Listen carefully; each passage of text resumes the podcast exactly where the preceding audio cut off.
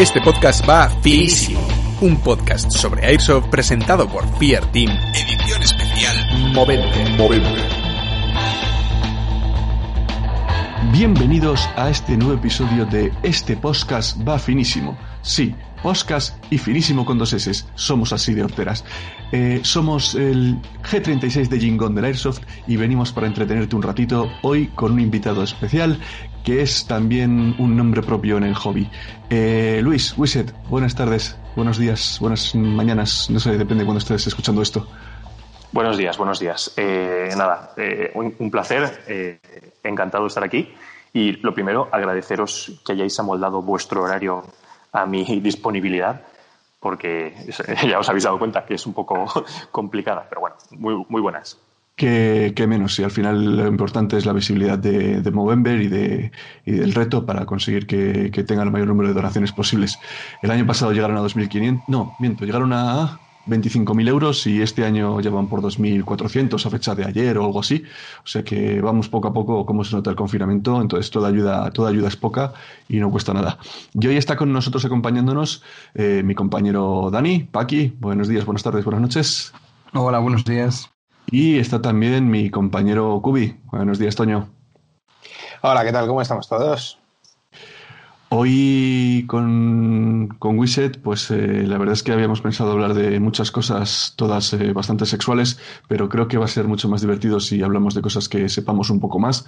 Eh, con lo cual, cuéntanos, Wiset, ¿qué, qué, qué fue lo que os empezó o que lo que os llevó a empezar con, con Cápsule? Y, y, a partir de ahí ya vamos que degenere esto donde acabe donde quiera. Pues, a ver, ¿cómo queréis que sea el podcast? ¿De Billys o todo buen rollete? Eh, rollete, que esto es para Movember. Vale, vale, vale. El, el vale, de Movember es eh, hace el bien y divierte. Vale, vale, vale. De acuerdo, es así, porque luego dicen que ocultamos la, la, la oscura realidad del Airsoft en el canal. A ver, en el segundo episodio hemos traído a Hugo Ziegler. Si lo ocultáramos, lo hubiéramos escondido detrás de una cortina. Un abrazo, pues, Hugo. eh, a ver, el, la historia de, de, de Cápsule, eh, por si alguien no lo sabe, somos un, un grupete de, de, amigos que venimos desde el colegio. Yo a, a Roach, a Carlos, lo conozco desde los cuatro años. Tenemos confianza total para mandarnos a la mierda. Entonces, pues eso, tenemos mucha, mucha amistad desde hace muchísimos años. Y eh, cuando nos metimos en este, en, este hobby, en esta afición, eh, nos dimos cuenta de que había un, un nicho o un déficit de información de cómo empezar eh, a jugar al Airsoft. Entonces, eso unido a la, eh, una de las, de las, tareas artísticas que le gusta mucho a, a Carlos, que es, por ejemplo, eh, dibujar, música y tal, pues hay una que es, por ejemplo, la edición de vídeos. Pues se junta eso, ¿sabes? Entonces, la historia real y verdadera es viendo vídeos de, en YouTube de Camuchu, lo habéis visto alguna vez, ¿verdad? Camuchu, ¿os suena? Yo, yo, creo que no. O sea, eso, bueno, eso, eso, eso pues es como, esa mierda hay que pasarla, tío. De, de, los, de los airsofters en Valencia con canal primigenio, uh -huh. con edición muy, muy rudimentaria. No estoy diciendo que sea mala, ¿eh? No, no, no. Eh, me estoy diciendo pues, muy rudimentaria, de grabado con el móvil. De hecho, creo que había un vídeo en el que está él analizando, haciendo una review en, en la mesa de su casa y creo que entró su madre, ¿sabes?, en mitad del vídeo y no lo cortó, cosas así. Y, y dijo Carlos, yo quiero hacer eso, pero bien y así fue. Así fue ¿Y, y, no, ¿Y no pensasteis que se refería a la madre que había salido en el vídeo? Eh, pero la editamos, claro. Ah, vale. O sea, ¿le incluisteis en el vídeo vuestro que aparece también la madre de Camucho? Sí, casi, casi, casi. Entonces, no, no es por desmerecer al chaval, que te, tiene mucho mérito, pero queríamos hacer algo eh, distinto y algo, algo bien. De hecho, tú buscabas en la época vídeos de, de Airsoft en YouTube y recuerdo, no sé si era, era por el historial de navegación o tal, salía un, un vídeo de la tienda Airsoft Gandía que estaba en mitad del monte, eh, grabado con el móvil, además no sé si era en horizontal o en vertical, no recuerdo, fatal, y ponía un título tipo eh, jugando al Call of Duty en la vida real o alguna cosa así, ¿vale? Y, ese vídeo tenía mm, no sé, una, barbaridad de, visitas entonces que dices, claro, esto es un, posicionamiento genial con el, con el título.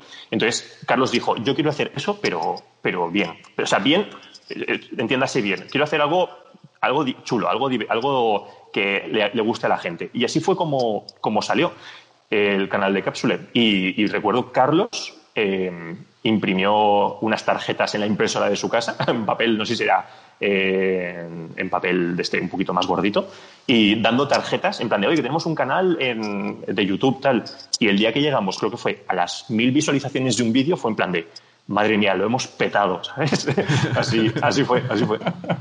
¿Cómo se nota que es, que es época antigua? O sea, de cuando poner eh, el Call of Duty en la vida real no se consideraba un clickbait malísimo y esas cosas. Totalmente. No quería decir ese término, pero sí, es clickbait. No, pero, total, ¿no? Bueno. Es cuando había los vídeos de la gente haciendo el counter en, la vida real, ¿no? Que salían lo de caminando contra una pared, eh, girando sobre sí mismos, mirando al techo. Sí. pues así, así fue. Los Monty Python y la gente que se tiraba por, por, la, por la, ventana y esas cosas, o intentar hacer 360 con, con headshot, ¿sabes? O sea, ya. Podría haber sido peor. Y, y, realmente, ¿cuál es el objetivo que perseguís ahora mismo, a fecha de hoy? ¿Cómo ha ido evolucionando desde el principio vuestro canal y, y qué, qué, perseguís, qué objeto perseguís a fecha de hoy? ¿Simplemente entretener, informar? Eh, ya te aviso que aquí te hemos traído por la parte informativa, es decir, por la contribución con la información al, hobby y demás. Eh, mira, el, objeto principal del canal es pasárnoslo bien. Y creo que de momento transmitimos esa, esa sensación. Aquí no hay ningún, eh, digan lo que digan, no hay ningún interés económico ni nada, porque partiendo de la base de que YouTube, la remuneración que da a los youtubers, si no tienes una cantidad ingente de visitas, de suscriptores, de contenido, semanal, de partners y demás, YouTube, si, estás, si alguien está pensando en ganar dinero con YouTube, eh, ojo, ojo, porque se va a meter un guantazo contra la pared, vamos, importante. Entonces, es, la idea es pasárnoslo bien y dar información y ayudar a la gente. Eh, cuando nosotros hacemos vídeo de partida, pues es pues también para, regocijo nuestro, pero es para, oye, mm, vamos a, enseñar el vídeo de, la partida que hemos hecho. Cuando hacemos vídeo de review, lo que intentamos es dar nuestra opinión lo más sincera posible de cuando hemos probado algo, pasado el tiempo, pues qué, opinión nos ha generado y demás. No somos de, no, digo que me parezca mal, ¿eh? pero no somos de abrir de la caja y hacer un vídeo y esto es una pasada tal cual. No, intentamos pues eso, probarla y con la prueba y error sin ser ninguno, bueno, sí que tenemos un ingeniero, pero no de la parte mecánica tal. Eh, eh, um, probar, pues eso, prueba y error y dar nuestra opinión pasado el tiempo de qué, opinión nos merece el, producto. Pero si, hay, si alguien piensa que hacemos esto para ganar dinero, eh, para haceros una idea, pensar que somos cuatro, lo que ganamos de YouTube no nos da para las bolas y el gas que gastamos a lo largo del año. Sí, no, eso, eso sí que es cierto. Yo por deformación profesional también más o menos controlo números y ingresos y demás de, influencers y youtubers y, y, realmente en el fondo no se gana tanto. Esto es como cuando éramos jóvenes y ahora la gente joven, pues en vez de ser futbolista, pues quiere ser youtuber, hmm. pero pasaba exactamente lo mismo, que todo el mundo quería y estaba que si en el Real Valladolid tiro para casa eh, hmm. B o que estaba en la cantera de Fútbol Club Barcelona, eran de todos los que jugaban al fútbol, eran cuatro y de esos cuatro, uno, como mucho, llegaba a ser profesional y a vivir de ello. Y con todo y con eso, hoy en día los que están en segunda división muchas veces tienen que comer con un segundo trabajo, o sea, esto es básicamente lo mismo. O sea, por cada Rubio, Sigur y Rex hay 100.000 que, que intentan llegar a serlo, pero que no, no van a vivir de eso en la vida y van a tener que darse una hostia gorda y asumirlo. claro, nosotros, nosotros el, el probar una réplica, por ejemplo, siempre nos cuesta dinero porque compramos más cargadores, compramos accesorios, se nos rompen cosas, las arreglamos. Eh, ir a los campos eh, barato no sale, o sea, barato no, es que sea ninguna, eh, ninguna excentricidad, pero eh, los 12, 15 euros la partida no te los quita nadie. Entonces, al final, pues eso, gasto de bolas, gasto de gas, gasto de, no sé, cambio la goma, cambio el cañón, eso al final cuesta dinero y dices, pero, pero esto os compensa, que no, no, económicamente, ¿qué va? Si quisiese ganar dinero, pues me abriría un canal de Twitch, que eso sí que da dinero. Si, si, eres constante y subes contenido de calidad. Yo tengo una, pregunta sobre esto que estabas comentando, ¿no? de, de, que al final os sale caro probar réplicas y tal. Em, que hay muchas que, como la Rino que estuvisteis, eh, bueno, que, que has estado eh, poniendo tú, ¿no? Y que el vídeo que, que, salió otro día. Yo me pregunto siempre cuando son cosas un poco raras, ¿esto es porque os mola a vosotros? ¿Alguien, ¿Alguien la quiere? ¿O es por curiosidad de esta para todos? Eh, y, eh, vamos a hacer una review, eh, nadie la quiere en especial, pero es una cosa rara, curiosa. Eh, ¿Hasta qué punto es como, no, no, es que me apetece a mí esta cosa muy rara y aprovecho y la enseño al mundo? Pues, ¿O lo hago pues, específico pues, pues sí. para- Mira, cuando se juntan el hambre y las ganas de comer, eso es, una, es, es magnífico. Entonces, si sale algo raro y hay alguien dispuesto a cederte la réplica o, o te la deja un, un- un tercero, eh, es maravilloso. Y así es como salen colaboraciones del tipo de, de la Rhino. El- eh, de hecho, estaba hablando con el, con el, el distribuidor y le dije, oye, ¿qué te ha parecido? Sabes que no hemos podido ir a jugar por la situación en la que estamos, pero bueno, para unas primeras sensaciones, oye, ahí es lo que, lo que está. Y me dijo, pues mira, has dicho cosas que a mí no me benefician, pero eh, adelante, sé que sois los cápsules y, y ya está. Cuando queréis hacer otra colaboración, me lo decís. Así de simple. Yo os voy buscando siempre las cosas raras. Las cosas raras, eh, ya, eh, eso, ¿vale? dejando a un lado la típica M4, la típica AK, el G36, el MP5 o las 1911, las típicas Glocks. Eh, yo voy buscando cosas raras. Que me encuentro con una réplica de gas M4, pues mira, es algo raro porque no se suelen ver por los campos. ¿vale? Yo siempre bus- busco una- algo distinto, porque para hacer em, la- la típica review del M4 AEG en torno a 150, 220 euros, ¿cuántas de esas hay en YouTube? No, muchísimas. De hecho, a mí me parece Claro. parte de lo, interesante es justo eso, ¿no? A, mí personalmente me gusta bastante vuestro contenido, las cosas también que pones tú por, por eso, porque son cosas muy, bueno, un poco menos comunes o menos habituales. Claro. que, bueno, lo, lo de la 320, la P320, ¿no? Pues, hombre, al final mucha gente la habrá comprado y tal, pero bueno, todo el, lo de, comprar- la- lo de probar con la de WE, eh, luego que sale la, la, V- la de VFC y Sí. toda esta historia por no tener la típica Glock o 1911, es una cosa que yo creo que se agradece. Si, si partimos de la base de que todas las cosas raras se pagan, si ya tienes claro eso, eh, pues ya nos metemos al trapo. Me refiero, la VCC que estoy probando yo ahora, llevo probándola desde, de- no, no me acuerdo ya, desde, desde vera- verano, desde agosto. Eh, en, en calor va, con calor va muy bien. En temperatura otoñal, aquí en Valencia, que es una temperatura muy suave, va fenomenal. Me hace falta probarla, pues eso, con 5 o 6 grados. Todas esas pruebas que estoy haciendo, eh, pues tienen su, pues, su recompensa por una parte, o está el típico que dice, venga, va, tío, no me vendas la moto, ¿qué coño vas hace falta tantas pruebas para saber si funciona o no? Pues la UE, eh, hubo gente que me dijo, gracias a ti me he ahorrado 140 pavos, y ha habido gente que me dice, pues es la mejor réplica que me he comprado, que dices, pues, pues tiene que haber de todo y ya está. Pero si es que yo aquí no te estoy intentando vender la, la réplica. De hecho, cuando tú sacas cosas raras, tú sabes que ese producto no. O sea, el contenido que tú estás haciendo, eh, al, al que te ha cedido la réplica, ese, ese, o sea, seguramente no se va a hinchar a vender ese producto. Lo que estás haciéndole es el favor de dar a conocer la marca. Es que hay que, hay que tener una perspectiva muy amplia de cómo funciona esto. Es que el marketing funciona así, no todo es eh, Claro. conversión, conversión, conversión. Pero también es cierto que, lógicamente, eso vosotros os lo podéis permitir, que también hay que mencionarlo y sería de justicia decirlo. Pues lo mismo que decías antes, te puedes permitir el hablar correcta y coherentemente y con la mano en el corazón y de manera honesta sobre una réplica y lo que te parece bien y lo que te parece mal, porque no estás vinculado de ninguna manera a esa marca o no tienes la obligación contractual de darles unas ventas. Porque eso es un poco, entre comillas, la parte perversa del, de, de- de- de- de todo este tipo de contenidos o de canales de creación de contenido.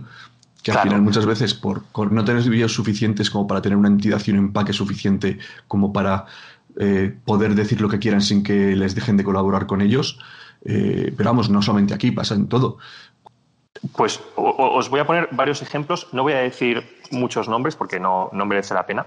No, no pero- digas nombres, mejor no digas nombres, pero Sí, mira, con la colaboración de la P320, yo hablé con, con el que estaba detrás de la colaboración y le dije, esto es una puta mierda. Así, así tal cual, ¿eh? Y, y creo que, eh, bueno, no, no utilizo eso, ese término en, en el, en el vídeo, pero se me ve bastante enfadado, bastante eh, desesperado, con, con una sensación de impotencia en plan de, es que esto, es que no lo quieres ni para fotos. Y, y se lo dije al que estaba detrás de la colaboración. Y, y me, y me dijo, ¿tú quieres seguir adelante? Yo digo, yo, claro. O sea, ya que he gastado tantísimo tiempo en ello, claro que quiero seguir adelante. Y me dijo, pues vale, fenomenal. Pero el otro sabe que le voy a hundir el producto. O sea, es que es literal. Luego, por ejemplo, otro, otro caso. Eh, tuvimos una colaboración con una, con una empresa europea eh, donde la réplica que nos dejaron estaba bien si valiese, en vez de 400 euros o 430 que lo vimos PVP, valiese 250. Y básicamente en el vídeo decimos que el conjunto de la réplica no merece lo que, lo que, lo que hay. Y bueno, se pillaron un rebote de la hostia, pero, pero del copón. Y les dije, es que es lo que hay. O lo tomas o lo dejas. Pues tardaron semanas en decir, mmm, ¿cuándo queréis otra colaboración? Y dices, ah, vale, fenomenal. ¿Sabes? Es, así, es, como funciona. Y luego tengo más, no sé, empresas taiwanesas que me han dicho, oye, ¿quieres esta pistola, no sé qué, no sé cuántos? Y digo, vale, vale, espérate un momento. Pues como tengo una red de contactos magnífica, pues me puse en contacto, por ejemplo, con el distribuidor de esa, de esa marca. Y le dije, ¿qué pasa con esto? Ni se te ocurra, ni se te ocurra. Entonces, vas tirando de las fuentes donde se muestra ese contenido, llámese Instagram, llámese. Bueno, los foros, la verdad es que están, están más muertos que, el caudillo, o sea, los foros. Pero sobre todo Facebook, los grupos de Facebook, eh, Instagram y demás, y no veías ninguna crítica negativa acerca de ese modelo, eh, por, decirlo así, de los embajadores o de los representantes de, esas, de, esas, de esa marca. Que dices, coño, ¿qué, narices pasa aquí? Entonces, eh, pues eso quiero decir que, yo no tengo ningún problema de decir, mira, esto no me va bien. En el, en el, en el vídeo del Rino, ahora mismo no lo recuerdo, pero eh, eso como, como, secundaria principal, ya os digo yo que eso no va a escar al aire. ¿Dónde vas con seis vainas? pero bueno, es simplemente quieres una réplica de, colección. Pues mira, funciona guay, se puede regular el hop y en principio no va a pasar, pero nos hace falta pedir más, o sea, hacer más, más pruebas con crono. Pero yo te digo lo que hay, o sea, no, y te, doy mi, pequeña opinión. Eso es un poco el cómo estamos funcionando nosotros. Yo el otro día, en, otro episodio, que, si no habéis escuchado ahora, ahora que escuches este, este, episodio, no sé qué hacéis escuchando este cuando no habéis escuchado los anteriores, mm. pero bueno, hablábamos precisamente con, con Hugo de, de, eso, de un poco de la mercadería que hay también un poco respecto al tema de influencers, creadores de contenido y todo eso, y decíamos precisamente que eso, que que oye, que no deja de haber mucha gente que está en esto y que hace reviews sin tener ni puñetera idea y que simplemente tiene que dar su opinión sin tener formación ni fundada ninguna, en ninguna, en ningún dato correcto, simplemente porque como es un influencer, pues tiene que dar su opinión. Y ahí conveníamos todos en, precisamente en eso, que, que, es un poco lo triste de, que tiene ahora mismo la, no ya el hobby, porque esto es transversal a muchas, a todo casi, ¿no? Pero que, que es un poco lo malo que tiene, que realmente gente que tiene su opinión fundada, que se molesta en hacer las cosas, con el tiempo acaban poniéndoles a todos en su sitio, pero te cuesta muchísimo más tiempo sobresalir y demostrar que realmente sabes de lo que estás hablando. Y es un trabajo siempre de largo plazo que vosotros en vuestro caso pues ya lleváis mucho adelantado, pero que otra mucha gente está haciendo las cosas bastante peor. Y oye, pues ahí, ¿tú cómo ves en este aspecto, Luis, el tema de, de la creación de contenido? O sea, ¿tú lo ves como que sobra gente haciendo reviews de mierda apagadas y promocionadas por quiere tal? ¿O crees que tiene que haber de todo? Pues creo que tiene que haber de todo en la viña del Señor. Y lo, lo, que creo que, todo el mundo debería perseguir es hacer, es diferenciarse, eh, tener un valor añadido que no tenga el resto de la gente. Porque si haces lo mismo que el resto, es cuando no destacas y ves gente con un porrón de, de suscriptores que tienen vídeos de 2.000, 3.000 visualizaciones que dices, ¿qué pasa aquí?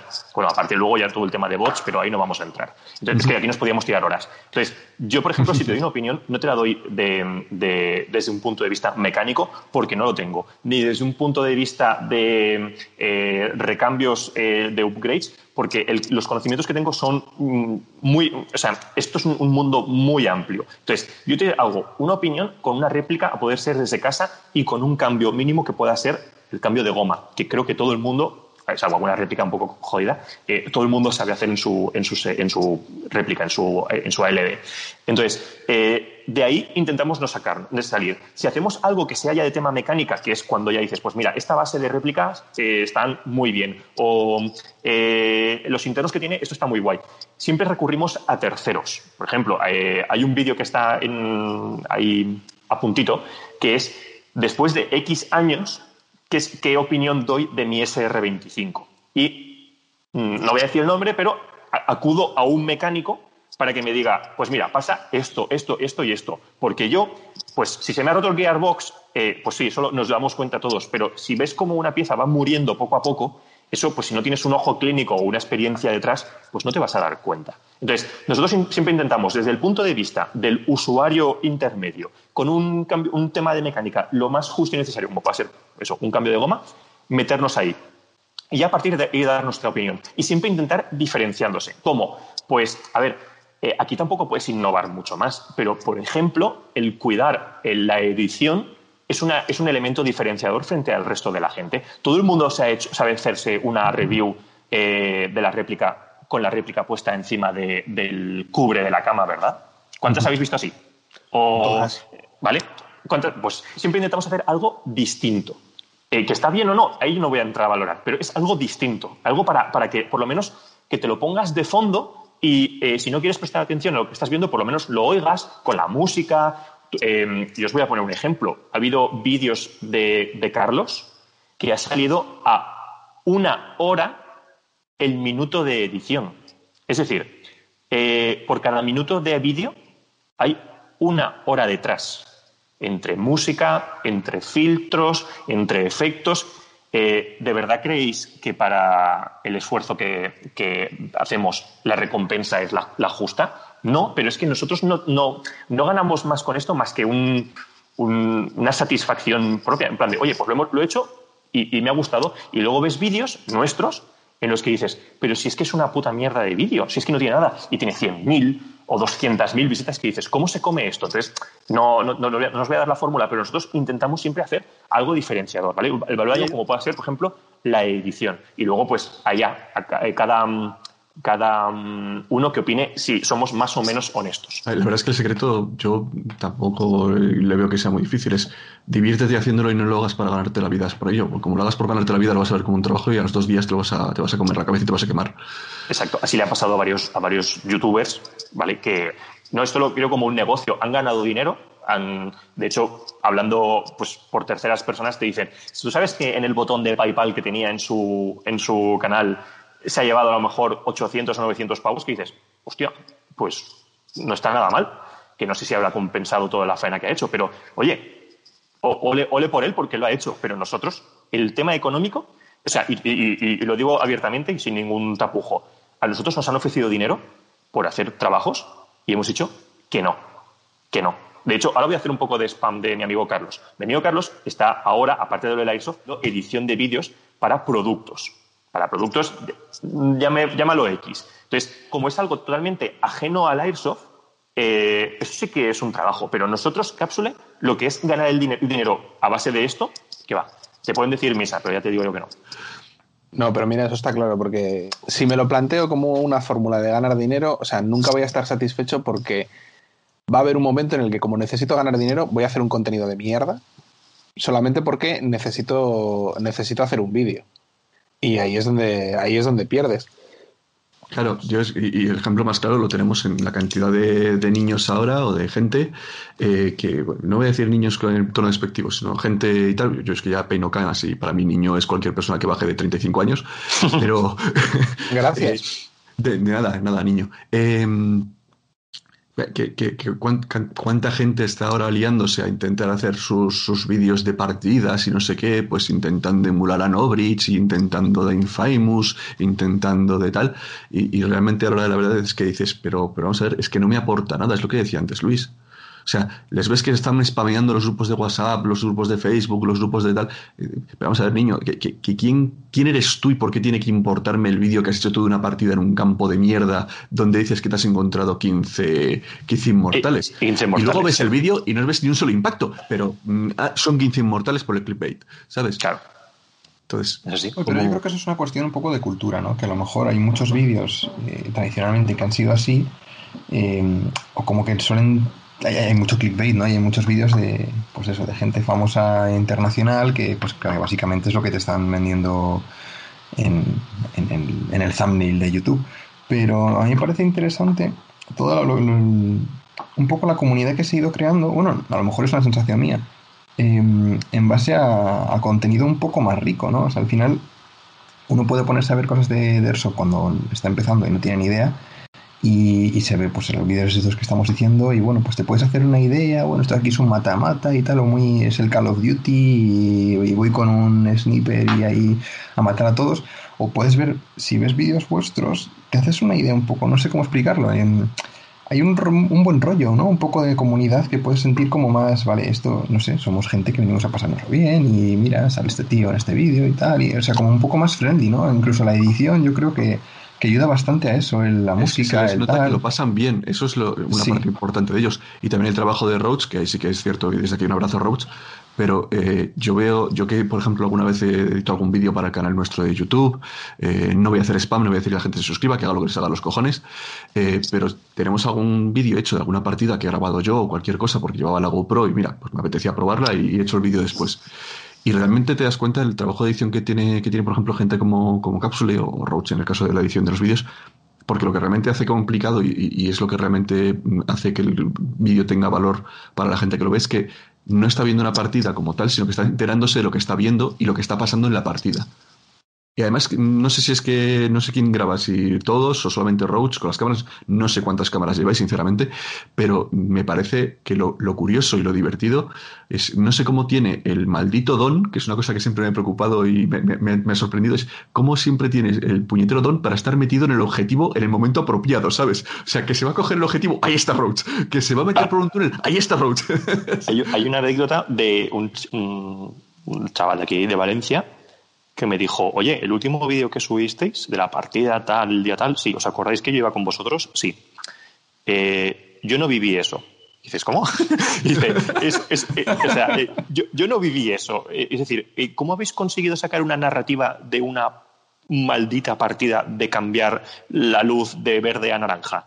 O sea, ¿de dónde habéis sacado una narrativa? ¿Cómo, cómo se come eso? Y después pues mira, es, que es lo que hay. a grabar cuando tú te marchaste. Claro, pero claro, casi, casi. Pero yo no te estoy intentando vender la moto, sino que, oye, te estoy dando un punto de vista, pero, pero no creo que sea negativo eso. Em, como, mira, cuando, cuando, a mí me preguntan, todo depende siempre de la situación, ¿vale?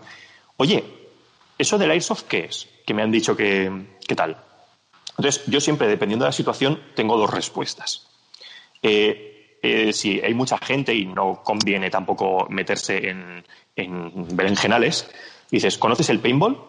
Sí, pues en vez de dejarte marca de pintura, te deja marca la bola y le enseñas el brazo y dices, hostia, eso, duele, ¿no? Eso, duele. Pues ya, sí, sí, claro.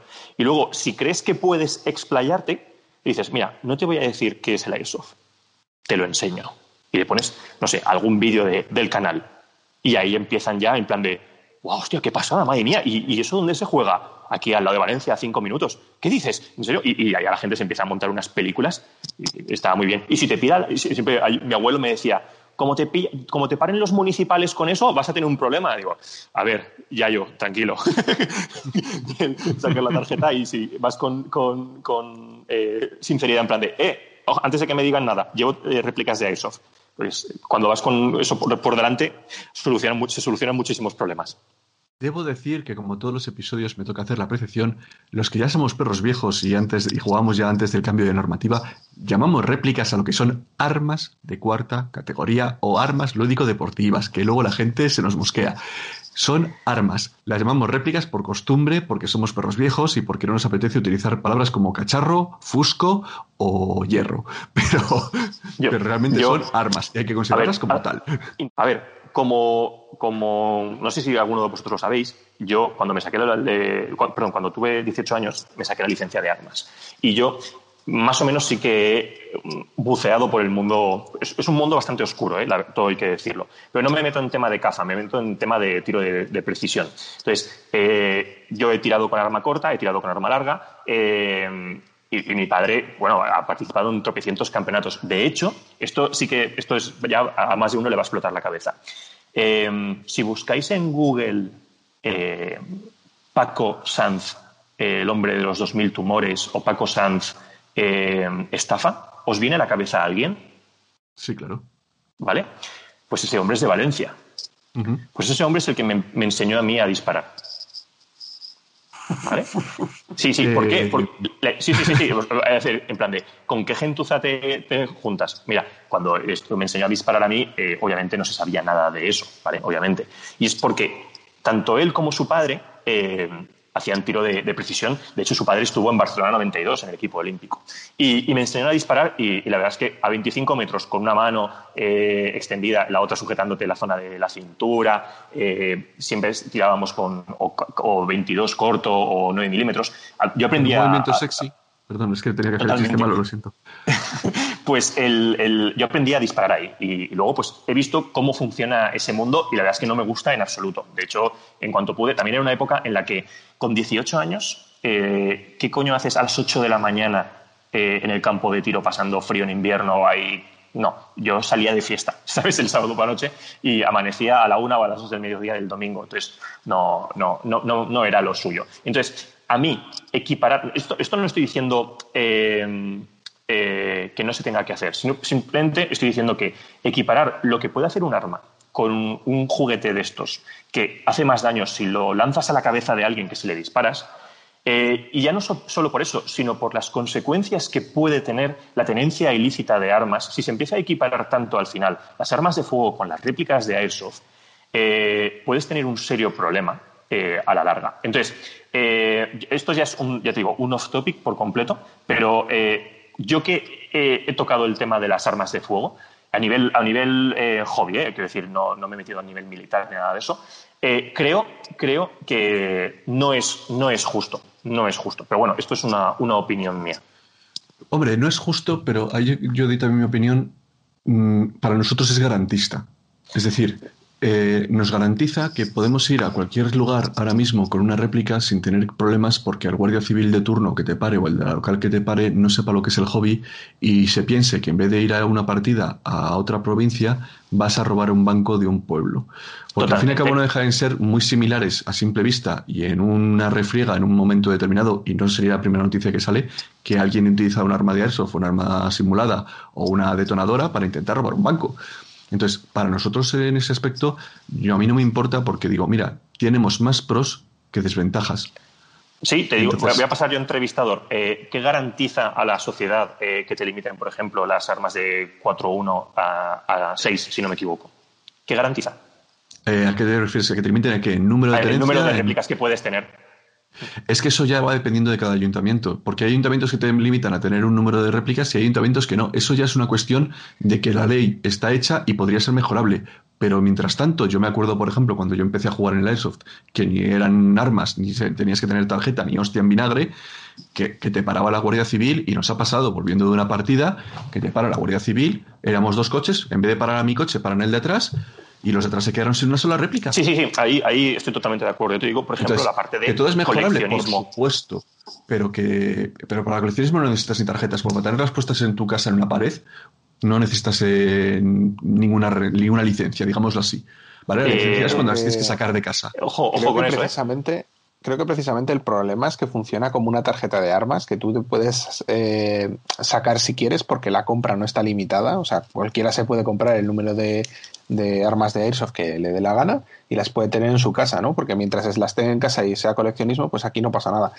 Claro, ahí está el problema, porque al final, eh, si verdaderamente el único problema que pueden presentar para la sociedad es que al ser armas simuladas, pues tú puedes hacer eso, puedes atracar una gasolinera con, con una cajota Works, porque el, cajero de la gasolinera no tiene ni puta idea, lo que va a hacer va a ser intentar eh, quitarse pues de problemas. Yo claro, me ahí en Valladolid, cuando yo era joven, había gente que salía con armas pajilleras por el fin de semana por ahí de fiesta.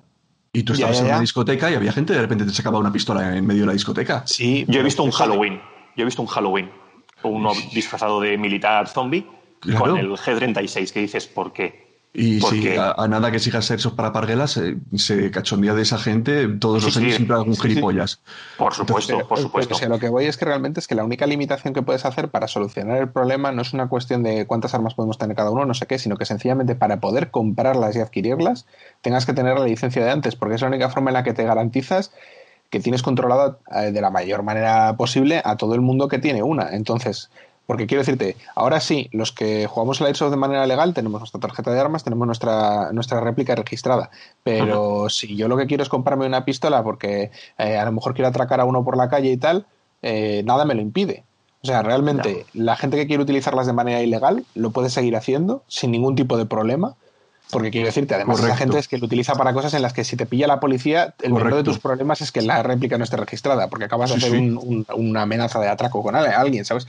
Entonces. Correcto, pero luego ves, ves las estadísticas reales de que maneja la Guardia Civil y la Policía Nacional y luego descubres que la mayor parte de los accidentes que hacen y los accidentes de tiro o de disparos que hay en este país provienen de armas registradas, que suelen ser fallos, suelen ser problemas y, mencionando a cierto eh, Borbón Cola, pues eh, al final eh, tienes también que esas cosas ocurren y cuántos accidentes de caza hay anualmente y son armas registradas y tienes una licencia. O sea, eso no, tiene nada que ver. El que quiera cometer la, la ilegalidad lo va a cometer como tú bien dices. Pero pero luego, si te paras a pensarlo, a nosotros nos da una seguridad de que no vamos a tener ningún problema, o al menos lo intenta, otra cosa es que todo pueda ser mejorable, como vuelvo a repetir, pero nos da una seguridad de que, primero, estamos, entre comillas, visibilizados de cara a la sociedad, dos, nos da una sensación, que realmente yo creo que es importante, de que somos un hobby blanco, inocuo, aunque a pesar de que parezca que manejamos armas, tal, no sé qué, cualquiera que lo oiga, pues dicho así, pues le puede dar una opinión sesgada. La realidad es que también en las películas se manejan armas de airsoft muchas veces para grabarlas, que a veces hasta se nota de cojones. Eh, en de papel. Por ejemplo. Yo lo llamo directamente la casa de Jingón, pero... Eh, eh, la, cloque de flores por favor, no empecemos a recuperar esas cosas, de verdad que luego se nos va. Pero eh, no quiero que el podcast vaya por esos derroteros. No, no, no. Pero, pero sí que es cierto que se utilizan y que a nosotros nos aseguran que no vamos a tener mayores problemas simplemente por hacer un hobby que es perfectamente sano, perfectamente inocuo y con las medidas de protección adecuadas no tienes por qué tener ningún problema en la puñetera vida. Entonces, a nosotros como, como, como airsofters y como, como practicantes del hobby nos, nos ayuda. Que luego va a haber zumbados que lo hagan exactamente igual, también pasa con las armas de fuego. ¿Cuánta gente tiene una pistola y se encuentran alijos por ahí y han sido terroristas o han sido porque esto lo heredé de mi abuelo y no lo tengo ni registrado ni nada? Y esto fue una cosa que me encontré en el, en el terruño de mi padre cuando y es de la época de la guerra civil y la he restaurado. Y, y el que quiera hacerlo ilegal lo va a hacer ilegal. Pero precisamente porque nosotros lo hacemos bien legalmente, nos diferencia de esa gente. Entonces, en ese aspecto. Hasta ahí, estoy, de acuerdo, pero creo que es, insisto, muy mejorable. Por ejemplo, en el aspecto en el que todas las trabas de. Eh, en este ayuntamiento te piden psicotécnico, en este te piden 60 euros para registrarla, en este te piden tal, tal. Por supuesto, esa, esa anarquía es tan sumamente mejorable. Sí, eh, conozco gente que le ha dicho a la auxiliar administrativa del ayuntamiento de su pueblo eh, los pasos que había que dar para, para registrar eso, porque claro, eh, yo mismo no tenía cuando fui a registrar la ASAR, ¿sabes? O sea, porque nosotros aquí en Valladolid nos han cambiado el sistema y no es el mismo sistema. Antes lo registramos en la policía local y ahora lo hacemos en el registro del ayuntamiento. Pero realmente, en el fondo, a la hora de la verdad, esos son problemas menores que con el tiempo se van solucionando porque, joder, yo me acuerdo cuando decía los abuelos y todo esto antes era campo. Y antes había una de, un desconocimiento y cualquiera que hable con Hugo cinco minutos y te cuente o he escuchado el podcast que, que hablamos con Hugo, te lo, lo, contamos también. Antes todo esto estaba muchísimo peor. Que todo es mejorable, perfecto. Que esto es un paso necesario porque es una, una escalera que tienes que subir para que el reconocimiento del hobby sea más claro, más, más, más iluminoso o más iluminado y menos oscurantista, como decías antes tú, Luis, y tal, todo eso es algo necesario, yo lo veo que sí que es, una, es un incordio, es una molesta y son pasos intermedios en el que hay mucho caos de este ayuntamiento no sabe hacerlo, este no registra réplicas aunque debería y le tiene que obligar a un juez, este no sé qué, este no sé cuál, pues como pasa en todos lados. Sí, sí, sí, entendemos que tiene que estar, pero es muy mejorable. Sí. Claro, y, que tenemos que hacer, y eso es un poco también un poco la responsabilidad nuestra, y hablo de nuestra por Luis, con Cápsule, o nosotros, con un contenido como este, o con la asociación y cada puñetero jugador de este país, que tendría que yo creo, y es opinión mía a lo mejor muy, muy romántica, ¿no? Que debería poner su granito de arena, por lo menos cumpliendo su parte para que cada vez seamos una afición más grande, más conocida, que se vea que somos inocuos y más divertida. Y que es divertida. Joder, yo me acuerdo que los videojuegos, te decía, joder, videojuegos, tío, tú, qué fricazo, que no sé qué. Y que la gente que jugaba al Doom, pues se la consideraba poco menos que, inadaptados sociales. Cuando salió el primer Doom. Todavía, todavía sigue. Totalmente, claro. Hombre, es que ahora la industria del videojuego eh, factura más al año que el cine y la música juntos. Entonces, por eso. Y que el dinero trae el dinero. Y que yo lo veo desde el punto de vista también de, cuando una empresa gana dinero, se mete a, hablo del Airsoft, se mete a hacer cosas raras, ¿vale? Y así salen cosas raras, tipo, pues no sé, em, eh, la, pistola Assassins, esta de, de Army, cosas raras que dices, pero si lo que da dinero al final es que vendas 1911 y blocks, ¿para qué te metes en este berenjenal? Entonces, em, lo, que, lo que hago ver es eh, cuando le empiezas a poner tantas trabas a esto, al final, eh, tarde o temprano, esas barreras de entrada eh, acaban perjudicando a, la gente. Pero bueno, es una, es una opinión mía. Sí, sí, sí, por supuesto. Yo, no estoy de acuerdo, sobre todo cuando es un, cuando para registrar tienes que pagar 40 euros o cosas así. 60 he visto yo aquí en un municipio de al lado de Valencia, en Torrent. Y, y eso es una putada, es que estás, eh, sobre todo que, bueno, bueno, si tienes dinero, tienes tu, o sea, estás cobrando tal cual, pues bueno, es una putada, pero, pero puedes hacerlo. Pero estás eso, estás poniendo una barrera de entrada muy grande para gente más joven que quiera jugar. Que... Sí, es cierto, tenéis toda la razón que, que, es así, que es, a veces es injusto,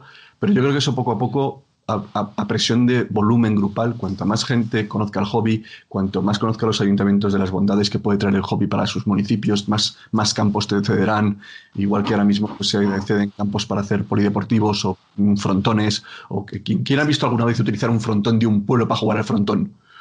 Ya. Ah, ah, insensatos. Yo creo que sí que puede ser que estamos a medio camino, ¿cierto? Pero que ahí tenemos que hacer el esfuerzo todos por, por legalizarlo y por visibilizarlo. y ahí estoy de acuerdo. Por normalizarlo. Y prueba de ello es que una colaboración como la que estamos haciendo nosotros ahora mismo con Movember, que es una fundación mundial y todo lo que vosotros queráis, pero que se vincule, asocie y, y, le venga bien que nosotros les echemos un cable para ahora recaudar fondos y no les parezca que les damos ningún tipo de publicidad negativa, a mí me parece que por lo menos es un logro de visibilidad positiva, que algo bueno estamos haciendo también. Yo creo que eso también es importante tener en cuenta. Como anécdota, yo recuerdo eh, jugar en una partida benéfica donde al final de benéfica tuvo muy poco porque no había mm, entrada al campo, ¿vale? Era pagabas con juguetes. Eh, al final la Guardia Civil, no, perdón, me he rayado. Al final la, Cruz Roja se echó para atrás con la colaboración porque dijo que eso de armas, mm, no, no, no, no, que, que, que como que eso que hayan armas detrás de juguetes y tal y cual, que dices, no habéis entendido nada cenutrios, pero... ¿Y eso, eso hace cuántos años fue? Esto no hace mucho, ¿eh? No hace mucho. Y sin embargo, nosotros todos los años hacemos juguetes, eh, partidas benéficas a cambio de la entrada, es un juguete y va a favor del ayuntamiento del pueblo que organiza el, evento. Y solemos hacer un par de ellas anuales en Navidades y solemos hacer partidas en la Asociación contra el Cáncer y hacemos actividades como estas a favor de Movember y tal. Es decir, todo es cuestión de cómo enfoques tú el hobby en, que sea algo positivo. Y eso te da visibilidad. Eso te da visibilidad de comunicación. Claro. O sea, es que esos son los pequeños flecos que hay que ir recortando para que al final, con el tiempo, las cosas las pone a cada, las cosas a cada uno en su sitio. Es mi opinión. Pero mi opinión ya de tener una pila de años y haber visto ya más Mili que el Capitán Trueno, también te lo digo. Entonces, al final, cada, el tiempo pone a cada uno en su lugar. Bueno, chicos, yo creo que vamos a ir terminando ya esta, esta mesa redonda, salvo que queráis eh, cerrar con algún comentario jocoso, gracioso o rebatido de algo de lo que he dicho y mandarme a la mierda. Yo por mis partes. Por tus partes. ¿Algo que mencionar? Eh, yo nada, ¿no? Me he quedado pensando en, tus épocas eh, con Viriato y esto, eh, pero sí, sí, espero que, Pues me parece que... No te metas con el Viri. no, todo lo que comentabais de eso, de, mejorar la comunidad y que haya cada vez más, más buen rollo y que, y que se vea mejor desde fuera, ¿no? Que tenga una visibilización más positiva. Yo creo que todo lo que sea transparencia al hobby, o sea, o visibilizarlo, es lo ideal, porque conozco a mm. muchísima gente que me ha dicho, antes esto estaba muchísimo mejor, eh, hacíamos nuestras partiditas ahí, hablabas con eh, la casa cuartel de la Guardia Civil del pueblo, oye, que vamos a hacer esto, ah, vale, vale, vale.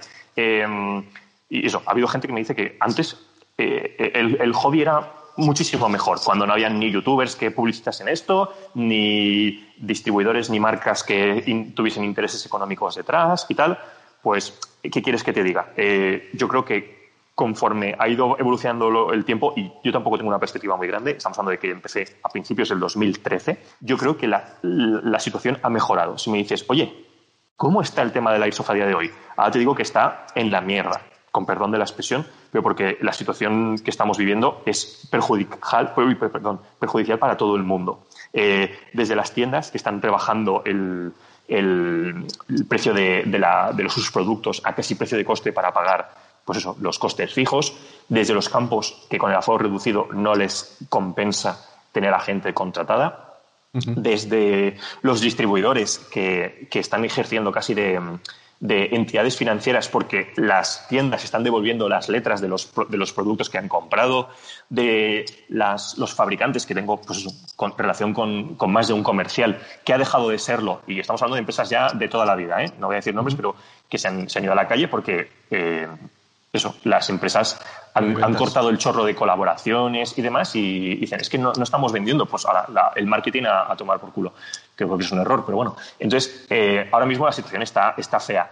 Obviando el tema del COVID, y vamos a poner hasta febrero del 2020, yo creo que la cosa ha ido mejorando con el paso de los años. Pero es, es una opinión, que habrá gente que me diga que ni muchísimo menos. Yo creo que sí, porque se ha dado a conocer como algo sano, como algo divertido y, creo que con lo que más me quedo de, esto es conocer a gente que en la vida me podría cruzar con ellos y, cuando juegas, cuando quedas, cuando desarrollas pues eso, lo del fin de semana de Airsoft, de verdad, me quedo sobre todo con la gente tan genial que, he conocido con el paso del tiempo. Por eso, en mi opinión, sí que es positivo con el paso de los años que ha mejorado la situación. Pues imagínate si en febrero de 2020, en vez de estar como estábamos en esa situación, pues estuviéramos en una, época todavía más oscura y más pequeño del hobby. El hobby ya mismo había desaparecido, estaba extinto. Yo, me imagino que en diciembre del 19 un chino no se hubiese comido un puto murciélago. Yo me imagino que hubiese pasado si no, hubiese pasado. Bueno, sí, eso es otro tema ya fuera del ámbito del episodio, pero sí. Bueno, chicos, bueno. os lo he dicho. Mm, vamos a pasar ya un poco a la sección de abocajarro y con ello damos por concluida esta mesa redonda. Esperamos que la hayáis pasado bien y que escuchéis con atención un poco la explicación que nos va a hacer José, presidente de los Batcher Brothers, miembros de Movember Valladolid, eh, que os va a comentar un poco qué es Movember y os invito a que consideréis el hacer una pequeña aportación, si es que podéis permitiroslo, dada la circunstancia económica, que todo lo está pasando mal. Chicos, os vemos al siguiente. Al siguiente. Eh, joder, lo diré. Sección. a la siguiente sección.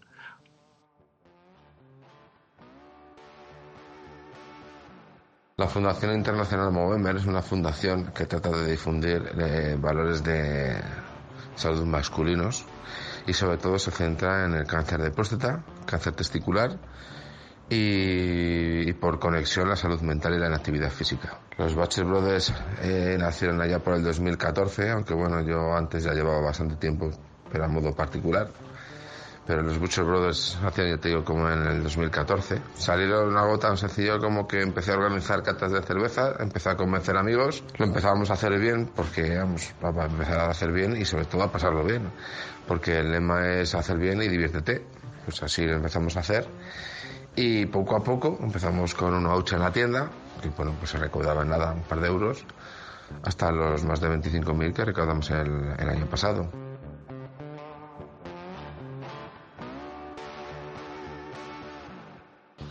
Bueno, pues ya estamos en esta sección a bocajarro, una sección donde vamos a someter a un tercer grado eh, a base de bolas biodegradables a nuestro compañero Wiset. Wiset, Empiezo con la primera, sí, sin pan ni nada. ¿Qué es lo que te llevó a empezar en el Airsoft? Si conocías el mundillo con anterioridad y si simplemente decidiste un día empezar o te llevó un amigo de la manita o cómo fue lo tuyo. Pues el culpable total y absoluto es Roach o, Carlos para los, amigos. Yo es que a, Carlos lo conozco desde los cuatro años que íbamos juntos a clase. Entonces, él fue el que me metió el veneno. Yo era un chaval normalito que le gustaban las carreras de coches. Yo era de los que se levantaba para madrugar para ver la carrera de Suzuka, ¿sabes? De la Fórmula 1, cuando corría, eh, ¿quién era? Eh, Mansell y todos estos. Y, él fue el que me metió el veneno. Yo, pues, pasé de jugar al Gran Turismo a jugar al Counter, al Perfect Dark, al GoldenEye, a todos estos, por culpa de, Carlos, de Rhodes. Entonces, eh, oficialmente eh, el, punto, el punto de, inicial es eh, cuando cumplí los 27 años, que ya era 2000, o no tenía los 26, los 27 todavía, era 26, 2013, eh, Roach y, Gray se van a, una partida no, no habíamos empezado todavía, no teníamos ni réplicas ni nada. Y acaba la partida y después de comer me dice, vale, tío, ya, ya, lo tenemos, lo tenemos. Es en plan de, vale, por fin. Eso es oficialmente. Y luego ya pues me metí en una, partida con ellos, con un equipo aquí de Valencia, y, así es como empezó todo. Nosotros, pues, in, invitado con, no teníamos, no teníamos prácticamente nada. Y, y, así es, con pantalones del Decaldón, con botas del Decaldón, seguro que más de uno ha empezado así. Y, y más o menos suena así. Sí, y, y, así fue como oficialmente empezamos. Extraoficialmente, pues eso, como he dicho, yo con Carlos lo conozco de toda la vida y la, verdad es que no recuerdo el, el, la procedencia, pero cuando teníamos 12 años o 13, estábamos en, a principio de la ESO, eh, nos, teníamos catálogos de Marui, que sale en, en algún vídeo del canal, no sé si el principal o el secundario, catálogos del Marui, de, de Marui de los años 90 eh, cuando acababan de anunciar el PSG 1 de Tokyo Marui. ¿Lo tenéis todos en mente? Sí, sí. Vale, pues eh, el catálogo era eh, de próximo lanzamiento el PSG 1. O sea, imagínate. Y ahí ya fue cuando empezamos a hacernos, pues, ¿se puede decir pajas mentales en este podcast? Um, perfectamente, sí. Vale, Puedes vale. decir insultos y, y, piropos lo que quieras. Esperamos que la gente que lo escuche sea mayor de edad y si no, pues que se apriete los oídos muy fuerte y... Bueno, vale. Pues es, es, es, extraoficialmente esa es la, la, edad con lo que nosotros empezamos a descubrir un poco de qué era esto de las, de las pistolas que tiran bolitas. Y pues tengo que decirlo que yo tenía en... Yo, yo me compré, no sé si, no, no era, creo que era de una armería que tenía cerca de casa, una, una, no sé si era 1911 o una Beretta o una Desert Eagle de estas de, bolitas, de, una, una, típica pajillera, pero que en esa época igual ya teníamos, sí, yo creo que ya teníamos euro. Y, no, me acuerdo, no me acuerdo cuánto costó, pero éramos de los que nos disparábamos a la cara sin ningún pudor y sin gafas ni nada. Claro, es que teníamos 12, 13 años. Es que si no, teníamos, si no tenemos ahora conocimiento, ¿qué coño vamos a tener con 12 años? Lo, lo, que me preocupa realmente en el fondo es que si, si me dieran o, o, ingresaran un euro en Movember por cada vez que alguien dice empezamos sin gafas ni nada, era para, para hacer rico a Movember, vamos. Pues, pues ahora estarías en los tu yate jugando a la ISOF, claro. No, yo en mi yate no creo, bueno, me lo quedaría yo, pero yo no soy de Movember, pero vamos. ¿Y cuál fue el momento más divertido que recuerdas de, desde que empezaste en el Airsoft, así que, puedas, que, que merezca la pena ser contado? Yo me quedo con un momento de estos que, que te llena así de, de, de, de, orgullo y satisfacción, como dice el Borbón, eh, en una partida eh, organizada por un equipo de aquí de Valencia, los Tropic Thunder, era una partida de monte, que no es la que, la, el tipo de partidas que solemos jugar nosotros.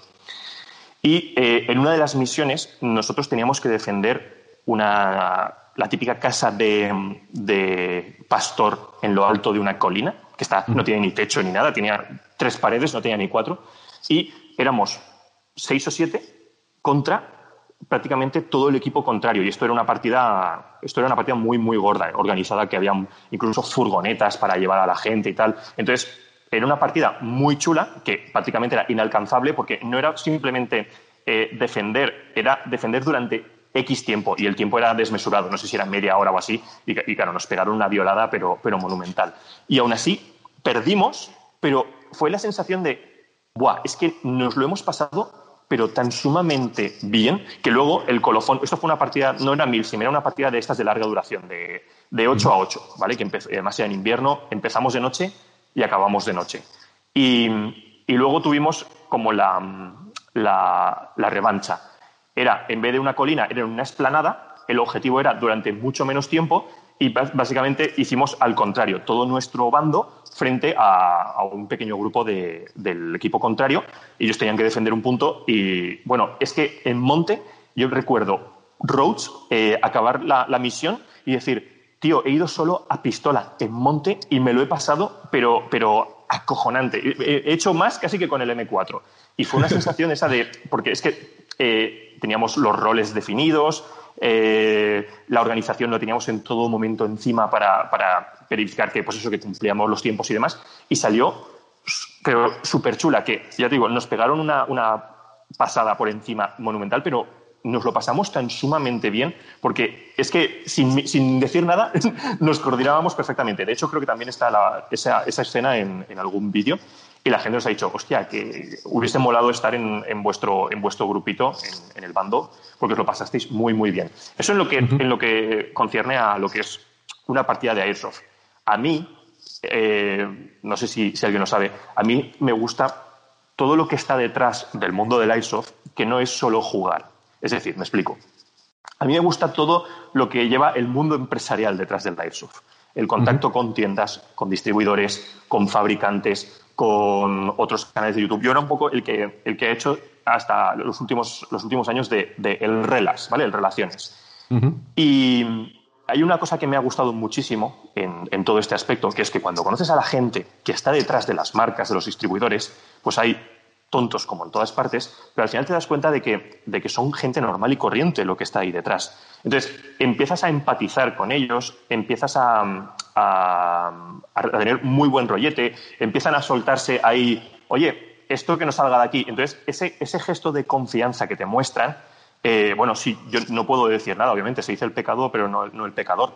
Pero a mí me han contado de historias que hay detrás del Airsoft, en plan de, que, ¿quién te crees que hace el G36 este tan bueno? Pues no lo hace esta, lo hace, el cuerpo se lo hace este otro, que dices, adiós, madre mía, a algunos se le caerían los huevos, ¿sabes? de su, su, marca predilecta enterarse de que no hacen ellos los cuerpos, por ejemplo. O ¿por qué te crees que duran tanto estos internos? Pues porque no se los hace este, se los hace este otro que dices adiós. Y, entonces, eso es lo que a mí me llenó muchísimo el, tener relaciones con, eso, con distribuidores, con fabricantes y demás, porque te empiezas a enterar de todo el mundillo que hay detrás de, las partidas que a mí, pues eso, el mundo empresarial me gusta, me gusta muchísimo. Eh, bueno, vengo, vengo de ahí.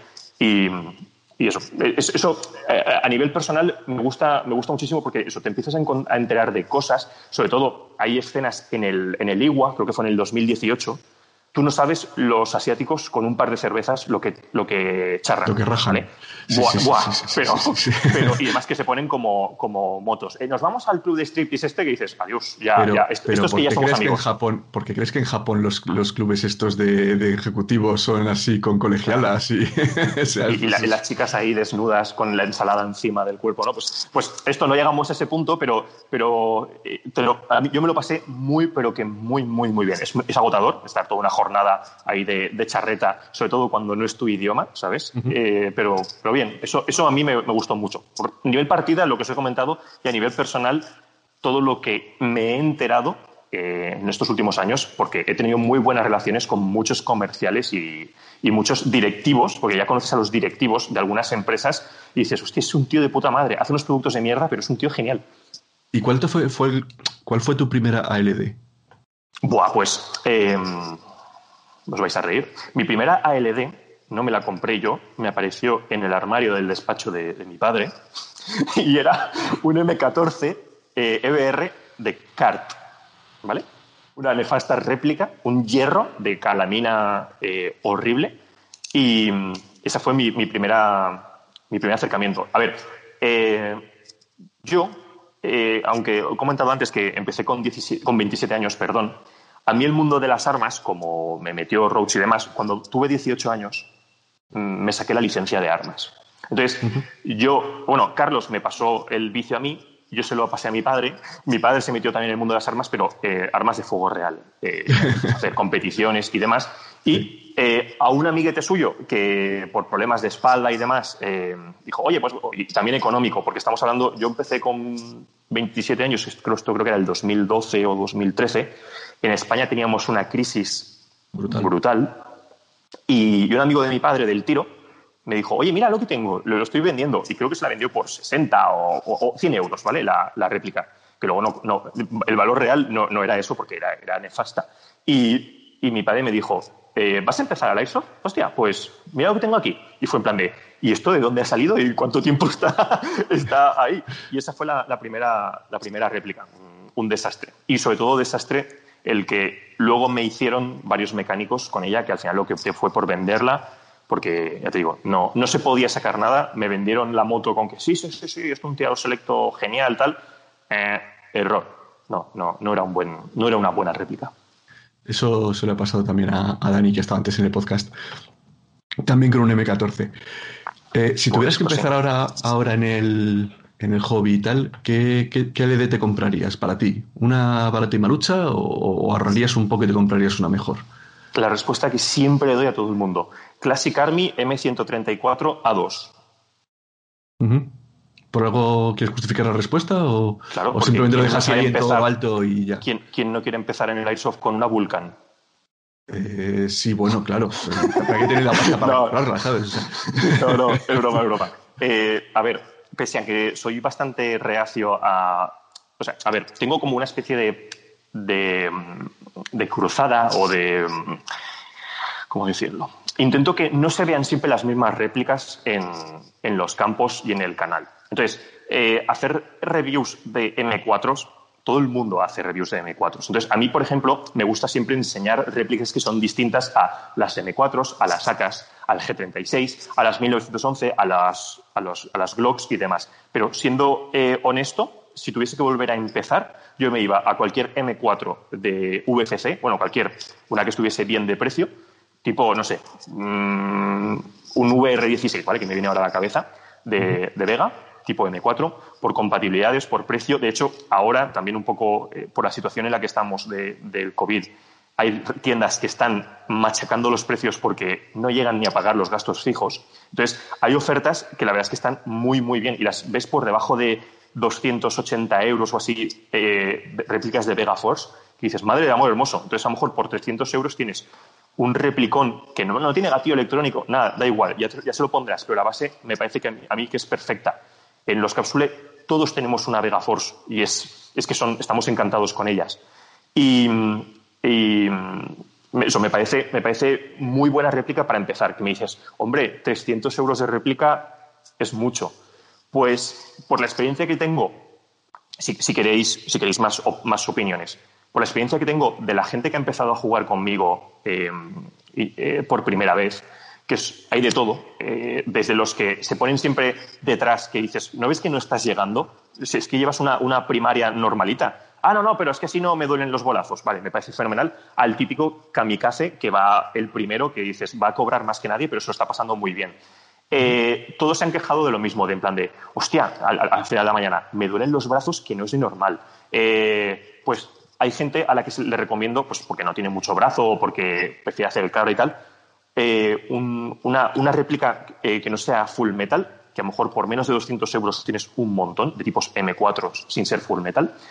Y porque me he dado cuenta de que mucha gente que ha empezado eh, ha probado el hobby y no le ha gustado. Y de repente te dice, no, yo, yo empecé en esto, nada, jugué dos partidas. ¿Y qué te compraste? No, un MP5 de Tokyo Marui que dices, joder, sí que empezaste a tope y tiene dos partidas, la réplica no recupera ni el 80% del precio que, le costó, aunque esté impecable, y dices, pues igual hubieses, te hubieses gastado menos dinero y eh, hubieses, hubieses disfrutado lo mismo porque no ha sido un hobby para ti. ¿vale? Eso son varias vertientes. Eso como primaria. Eh, ¿Qué campo recomendarías para gente que, sea de tu zona y que, merezca la pena darse el viaje a alguien que no sea de esa zona? Es decir, un campo que digas, eh, si queréis jugar en un campo chulo, este mola que te cagas. Pues más de uno me va a decir, estás, estás tronado. Distrito 9 en Madrid, que algo me ha llegado, no sé si lo iban a cerrar, no, lo sé, no, no estoy seguro, pero en ese campo, pese a ser un campo precario en cuanto a a infraestructuras, en cuanto a material, en cuanto a tema de emisiones, eh, el árbitro, o, la organización, mejor dicho, exprimió el 100% del campo la, vez que nosotros fuimos y fue en plan de, madre del amor hermoso, qué bien nos lo hemos pasado. Y un amiguete nuestro, eh, que, de Madrid, Critical, eh, nos, nos, dijo, ¿veis? Os dije que en vez de ir a otros campos, vinieseis primero a este. Y le, le damos toda la razón. Porque hemos probado yo, yo por lo menos, eh, yo he probado campos de Cataluña, de Madrid, de Andalucía, de, bueno, de la zona norte de Valencia, o sea, de, Castellón, de, Alicante, ¿vale? En la misma comunidad autónoma. Y si tuviese que salir fuera, el distrito, cero, el distrito 9 perdón, me, me, gustó muchísimo. He, probado, por ejemplo, Ciudad del Airsoft, que es una pasada, es una pasada, eh, pero el distrito 9 tuvo algo que, que la verdad es que fue un no parar y nos lo pasamos tan sumamente bien que recomendaría ese. Eh, el resto de cápsule pues sí que han salido un poco más, se han ido a Francia, se han ido a, bueno, se han cruzado media España jugando mil sims. Mí yo me quedo con ese. ¿Y qué partida recomendarías con nombre propio que merezca la pena el viaje también?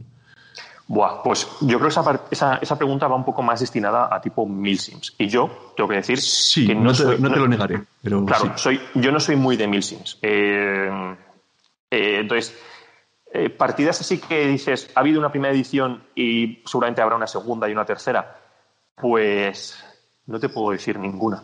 Porque, por ejemplo, a una que fuimos al, al sur, que era la Operación Perico, estuvo a punto de hacerse la segunda, pero por motivos X se canceló. Y, ya te digo, es, fui a la primera, nos fuimos a Málaga y, repetiríamos una segunda porque la organización fue buah, genial. Creo que fue Recon Extreme el que lo organizó y, fue increíble. Nos lo pasamos piruleta. Pero eh, yo partidas de Milsim de, no sé, em, las últimas que jugaron eh, Gray y Kenny, eh, no te puedo decir ninguna, la Olé o la. Eh, no sé, no, no, no, me acuerdo, la, ¿cómo se llama la de mm, las herencias? pues se me va a la cabeza a mí también ahora. Mm, mm, bueno, ¿sabes cuál, cuál te digo, no? sí, sí, sí. Gray nos dijo: Pues hemos jugado unas partidas chulísimas y hemos jugado unas auténticas basuras. De hecho, hubo una que se hicieron el grupete de, donde iban ellos se hicieron bastante famosas porque como eran siempre las mismas misiones y era ya un sinsentido, en plan de otra vez ir a descubrir la misma parabólica en la misma loma de la montaña, venga, a tomar por saco. Y se fueron al Pizza Hut más cercano. se montó ahí una muy... Eso, eso No eres el primero que nos lo dice, no eres el primero que nos lo dice. ¿Y, qué tipo de partidas? no te puedo decir ninguna, lo siento. ¿Qué tipo de partidas te gustan más? ¿Las tipo domingueras, las roleadas? Milsim ya has dicho que no te va mucho. Eh, en la situación en la que estoy, eh, prefiero partidas eh, a poder ser en campos CQB, obviando la situación esta del COVID, y, partidas. no, todos los campos CQB hacen partidas de capturar la bandera. O sea, hay partidas chulísimas de te dan, no sé, un detector de metales y, ale, en esta zona llena de hojas, eh, ponte a descubrir, eh, no sé, estas piezas que son metálicas que ya saldrán. Entonces, ese tipo de partidas, en partidas domingueras, están muy, muy, muy divertidas. Entonces, eso es lo que, lo que a mí me gusta, lo que estoy buscando ahora. Son partidas en las que tengas acción de principio a fin, con la parada del almuerzo, obviamente. Recordemos que yo voy a almorzar y antes y después del almuerzo voy a jugar a la ISO, ¿vale? Entonces, yo ahora mismo estoy buscando eso, por la situación en la que, en la que nos encontramos, porque eh, es la válvula de escape de, todo lo que pasa de lunes a viernes y sobre todo de, perder de vista al, enano que tengo en casa. Entonces necesito, necesito no, necesito paseos por el monte, necesito eh, acción. De hecho, de hecho, este fin de semana vamos a jugar en una en monte, pero porque ahora mismo la situación en la que estamos eh, voy huyendo de campos CQB. Porque nadie lleva mascarilla, la distancia de seguridad, aunque esté el aforo reducido, lo siento, pero en mi opinión no se está cumpliendo. estás subiendo una escalera y cuando te das cuenta tienes seis detrás que dices, ah, muy bien, ¿vale? ¿Y la distancia dónde está? ¿Sabes? Por eso nosotros en el equipo llevamos desde marzo sin jugar ninguna partida. Claro, a ver, yo, sí que he jugado eh, cuando nos desconfinaron y he jugado tanto CQB como Monte. Y las que he jugado con CQB, eh, he jugado mm, tres, creo, o cuatro, y ya cuando la cosa se empezó a poner fea, yo jugué de, creo que fue de, ¿cuándo nos desconfinaron? ¿En junio o en julio? ¿O cuándo se podía jugar ya? Sí, no, recuerdo. Fue mediados de mayo, junio. Vale, pues. Estábamos todavía con las fases y esas cosas. Sí, pues creo que habré jugado unas 6, 7 partidas en, en campos. Que, eh, a ver, por ejemplo, Evans, el que tenemos aquí en Valencia, yo no lo consideraría CQB. Tiene zona CQB, que es un poblado de containers y demás, pero lo que hago es no, intentar no meterme en esa zona, por ejemplo. Y, y luego he jugado también en Monte. Y, a día de hoy, eh, aunque haya reforo reducido y demás, que los campos con 30 personas eh, no te los acabas, pero ni por saber morir, eh, estoy yéndome al, al, monte. Pero porque es una situación excepcional. Yo prefiero acción. O sea que la siguiente pregunta, que es CQB o Campo Grande, ya deduzco la respuesta. De cabeza, sí. ¿Blackhawk derribado o el único superviviente? Mm, Blackhawk, pero de cabeza. Y la culpa de todo la tiene Orlando Bloom. Joder, sí, por fin alguien dice la respuesta correcta, hostias, hombre, es que, eh, a, ver, a riesgo de hacer spoiler, el, último, el, último superviviente, eh, lo del crío bajando a velocidad Usain Bolt la montaña, eso no se lo cree nadie. ¿Ves? Nadie. Entonces, coño, pégale un tiro, se acaba la película, es cierto, pero, coño, no pones en riesgo tu vida. Pero nada, el, maldito pastor. Los remordimientos, lo que tienen. ¿Hermanos de sangre o de Pacific? Pues hermanos de sangre, de cabeza. Eh, de Pacific, tengo que confesar que la he empezado dos veces y no he podido con ella. Es tal berenjenal de nombres y de historias que me gustó tanto Hermanos de Sangre, que fue la, que vi anteriormente, que dije, no, no voy a gastar el... O sea, no, no puedo, no puedo con ella. Hermanos de Sangre, eh, la, habéis visto todos, entiendo, ¿verdad? Sí, claro. La, bueno, por si alguien no lo sabe, porque hay mucha gente que últimamente está alelada, los aliados, cuando entran en Alemania, bueno, en los alrededores, descubren campos de concentración, por si alguien no sabe lo que es. Bueno, pues el capítulo en el que llegan al campo de concentración se me hizo un nudo en el estómago, pero de todo el día, ¿eh? Sí, sí, sí. De todo el día. De hecho, cuando pude ir a Alemania, eh, me fui a un campo de concentración, al de Sachsenhausen, y después de haber visto de, eh, de, Hermanos de Sangre, eh, te lo imaginas, mm, vamos, no, es, una, visita amena, pero no está mal conocer las barbaridades que se han hecho para no repetirlas. Sí, sí.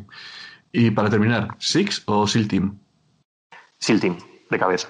Eh, Six, la trama que hay en paralelo a, la acción, o sea, todas las historietas de, mm, personales, eh, al final no había por dónde cogerlas.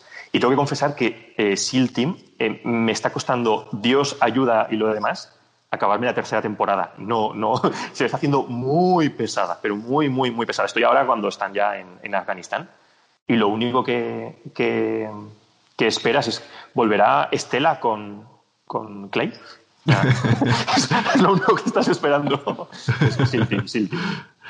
Bien, pues yo creo que con esto vamos cerrando el, capítulo de hoy. Muchísimas gracias, Wisep, por, por venir y, ayudarnos a dar un poco de visibilidad a, este reto que estamos haciendo por, por Movember. Eh, lo vamos a dejar ya, aquí hoy. Un poco de. ¿Quieres decir algo más? Eh, ¿Incluir algo más que no hayamos mencionado en esta hora y pico de, episodio? Mm, pues que no os envenenéis eh, jugando al Airsoft desde la silla de vuestro escritorio, porque la cosa, ya no, ya no porque esté complicada, sino porque estoy viendo muchas reacciones, muchas, muchos comentarios de gente que dice, estás teniendo demasiado tiempo para pensar. ¿Sabes? Cuando estabas jugando no, no soltabas tanta, tanta bilis por la boca y la verdad es que está, está, está el ambientillo un poco un poco feo, tengo que decir yo. El confinamiento está, está pasando factura, eso ya es a nivel personal, pero yo creo que el confinamiento está pasando factura. La gente está más, más esa, eh, se me lengua la traba, exacerbada, eh, aguantan mucho menos, tienen menos paciencia, eh, la gente está, está llevándolo mal. Bueno, pues con este último consejo nos, nos despedimos. Muchas gracias, Wiset, y seguro que nos vamos, volvemos a coincidir pronto en algún sitio. un abrazo y nos vemos en el próximo episodio, que esperamos ya sea el sexto o séptimo, ya he perdido la cuenta de cuántos llevamos hechos. Pues, bueno, chicos, lo he dicho. Besos, besos negros a todos. Hasta pronto. Chao. Este podcast va a Finísimo, un podcast sobre Airsoft presentado por Fear Team, edición especial Movente. Movente.